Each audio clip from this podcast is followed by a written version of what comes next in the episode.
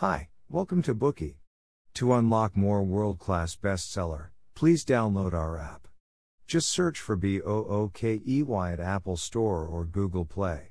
You will get 7 days free trial with more features. Today we will unlock the book Jerusalem the Biography. Since the founding of Jerusalem over 3,000 years ago, wars and conflicts have never stopped there. Many of us have the impression that the city is full of religious conflicts, battles for resources, and terrorist attacks. It is as if any tiny conflict could accidentally detonate the city.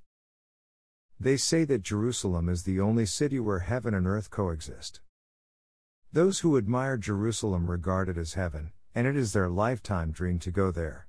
For them, to die during a pilgrimage, or to be buried around the Temple Mount would be the ultimate honor. The Talmud writes Ten measures of beauty descended to the world, Nine were taken by Jerusalem. Those who hate this city say, This city reminds me of death. To many non religious people, the city is full of paranoia and superstition. Many sacred sites and even houses are located around graves. It is a city of death, as the local customs have a special affection for corpse and spirituality. Even the livings wait for their resurrection like the dead. Too many stories, neither true nor false, take place in this magical city.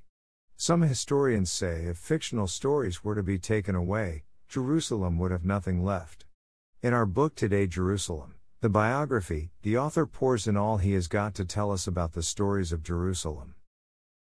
The author Simon Montefiore is a Fellow of the Royal Society of Literature. He studied history at the University of Cambridge. His works have been translated into 35 languages and are best selling in many countries.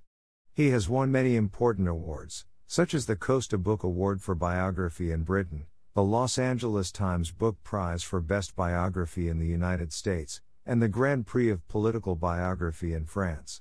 The author has a strong connection with Jerusalem ever since he was a child. His great grandfather built the first Jewish residential area outside the Old City of Jerusalem. Simon Montefiore also hosted a documentary called Jerusalem the Making of a Holy City. While writing this book, he went many times to the heart of Jerusalem, consulting numerous sources to explore the truth of history. As the author puts it, Jerusalem is my family motto. After its release, the book attracted a lot of attention and received many favorable reviews. Former U.S. President Bill Clinton said, You cannot help but fall in love with this city. It is a great treasure. And this book is worth reading again and again. Former U.S. Secretary of State Henry Kissinger said, Simon Montefiore masterful research and his gift for bringing it all to life, make this fascinating work a treasure trove for scholars and laymen alike. Let us now go through the book Jerusalem the biography in the following order. The first part, Jewish Holy Land. The second part, Christian Holy Land. The third part, Islamic Holy Land. The fourth part, Crusades. The fifth part, Zionism. What comes to your mind when you think of Jerusalem? The Holy Land for three religions, or the increasingly tense situation in the Middle East? But no matter what you think of it, Jerusalem is a truly magical place. It's located between the Mediterranean Sea and the Dead Sea, where today's Iraq and Palestine are. Surrounded by the desert, this city covers only 126 square kilometers, about one tenth of the area of New York City. But so many things happen in Jerusalem. Once you understand the history of Jerusalem, you will know how the world pattern changes. Jerusalem has had many names. The earliest ones include Canaan, Judah, Judea, and the Promised Land. Then gradually, it became the modern Israel as we know it. The name Jerusalem appeared as early as the 20th century BC. It was developed from the name Salem. In Jerusalem, the earliest inhabitants were called the Canaanite. At this stage, Jerusalem was inhabited by only a small tribe. Since there were many disputes between tribes, its ruler often changed. Sometimes, it was even occupied by other powerful states nearby.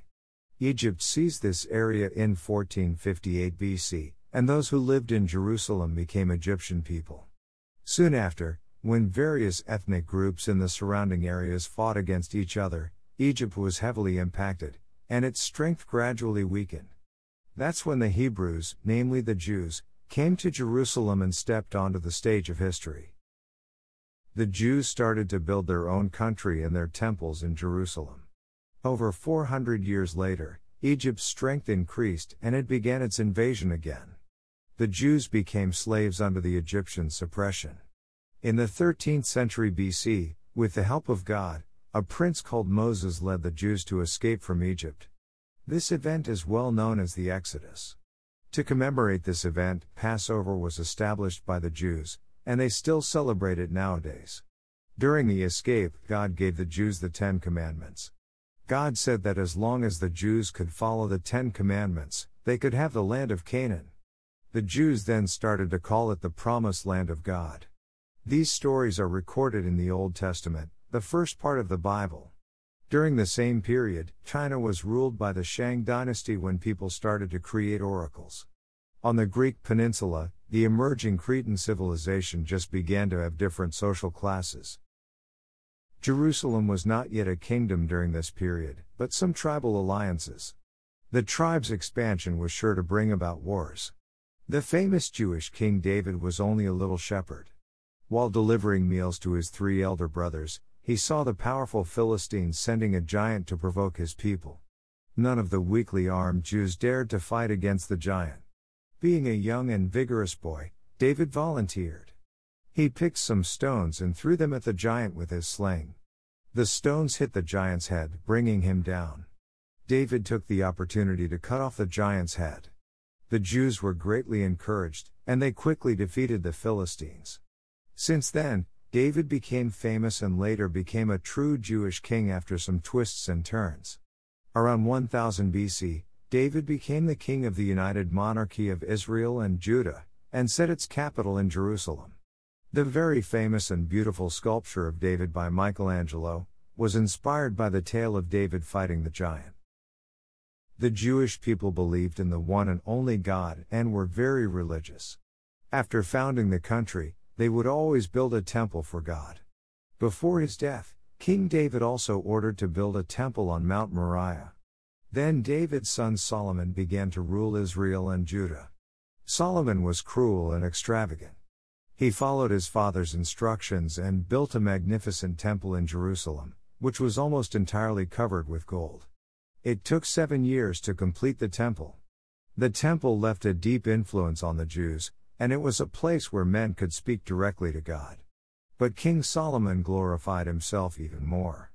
He ordered to build a temple for himself, which took 13 years to complete. It is said that Solomon had more than 700 wives and 300 concubines, and his stories cannot be finished in 3,000 tales and 1,000 songs. After Solomon's rule, the united monarchy started to fall. The wars among tribes left the country torn apart once again. During this period, kings were assassinated one after another. Such chaos lasted for hundreds of years, and some other neighboring countries took the chance to rise. First came the Persians, then the Macedonians and the Turks, then the Romans. The Romans hated the Jews for believing in their only God, so they hunted down the pious Jews, invaded Jerusalem, and ruled it for a long time. The Roman invasion and rule directly caused the long-time suffering and homelessness of the Jews in the future. Around the same time, Christianity, one of the world's three largest religions, began to form and develop in Jerusalem.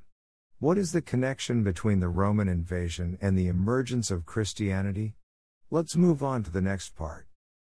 After taking over Jerusalem, the Romans solicited support from some priests in Jerusalem to help them rule. These priests were corrupted, and they preached Roman doctrines which conflicted with the Jewish ones. Many unbelievers came to Jerusalem, making it so chaotic, turbulent, and corrupt as if the end was about to come the Jews became increasingly dissatisfied with their rulers, expecting a savior to overthrow the Roman rule and rescue them from the sea of suffering. In the first century AD, a baby boy was born in a modest stable in Galilee. He was Jesus, and his birth would change the whole world. Jesus was a Jew himself. It is believed that Mary conceived Jesus through the Holy Spirit and then gave birth to him. Jesus grew up strictly following Judaism, and he was devoted to being a good Jew. He studied the Hebrew Bible meticulously, and at the same time, he preached in synagogues. Jesus preached the coming of the end of the world, also known as the Last Judgment or the Day of the Lord, which was a central idea in his teaching. He said that justice and peace would be achieved in the afterlife. Every person would be judged in the Last Judgment. Good people would enter heaven, and evil ones would be punished forever. Jesus told his people that everyone must repent. But many Jews did not believe in him. They called him a liar and threw stones at him. Once, Jesus even said to the people, I and the Father are one.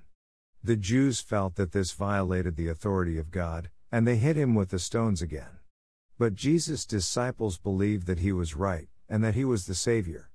As Jesus continued to preach, people in some other places also called him the prophet and Savior.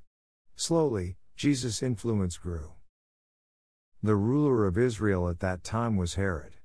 He was a puppet that the Romans installed after the occupation of Israel. Herod heard about Jesus' influence, and fearing that Jesus' power would grow to threaten his rule, he began to frame Jesus and threatened to kill him.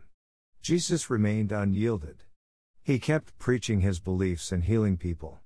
Soon after, Jesus was betrayed by one of his disciples, Judas, for 30 silver coins, after having supper for the Passover. Leonardo da Vinci's famous painting The Last Supper depicted the scene of Jesus having that supper with his twelve disciples. Judas led the soldiers to capture Jesus. They nailed him high on the cross and whipped him.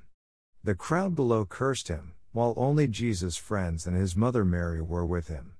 One of the soldiers pierced Jesus' ribs with a spear, and a gush of blood came out of his body. It was probably the spear that killed Jesus. After Jesus died, his grave was guarded to prevent his followers from stealing his body.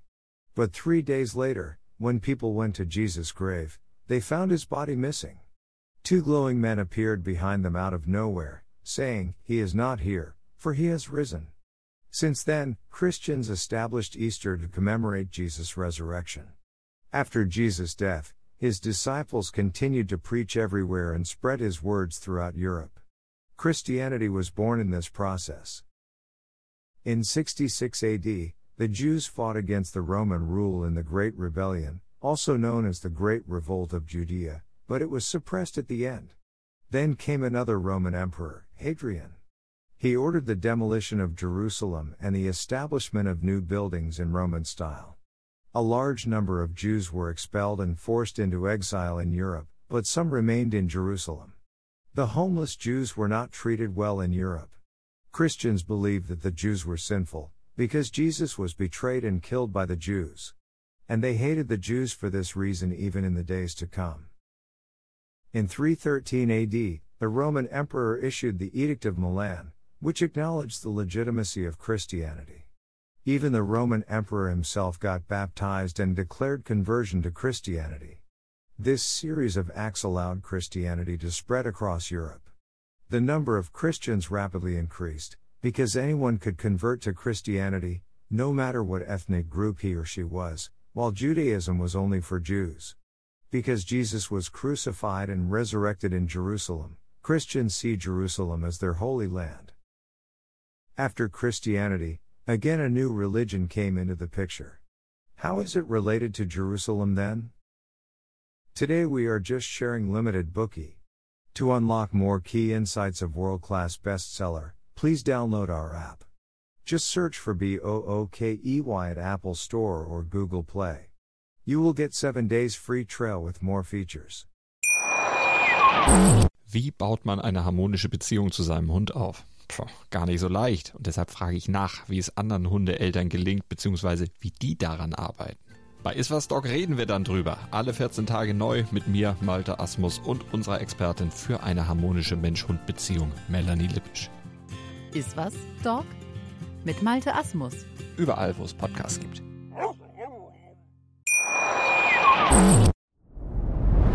Dir hat dieser Podcast gefallen? Dann klicke jetzt auf Abonnieren und empfehle ihn weiter. Bleib immer auf dem Laufenden und folge uns bei Twitter, Instagram und Facebook.